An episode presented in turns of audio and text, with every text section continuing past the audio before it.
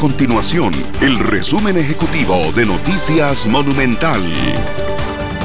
Hola, mi nombre es Fernanda Romero y estas son las informaciones más importantes del día en Noticias Monumental. El candidato presidencial del Partido Acción Ciudadana, Welmer Ramos, descarta renunciar a corto plazo a su curul luego de que el Tribunal Electoral Interno del PAC confirmara su gane en la convención interna. El Hospital Monseñor Sanabria de Punta Arenas instaló tres contenedores para liberar espacios y así atender a pacientes con coronavirus. Estas infraestructuras tienen una capacidad de 77 metros cúbicos y serán usados como área de almacenamiento y de archivo. Estas y otras informaciones usted las puede encontrar en nuestro sitio web www.monumental.co.cr. Nuestro compromiso es mantener a Costa Rica informada.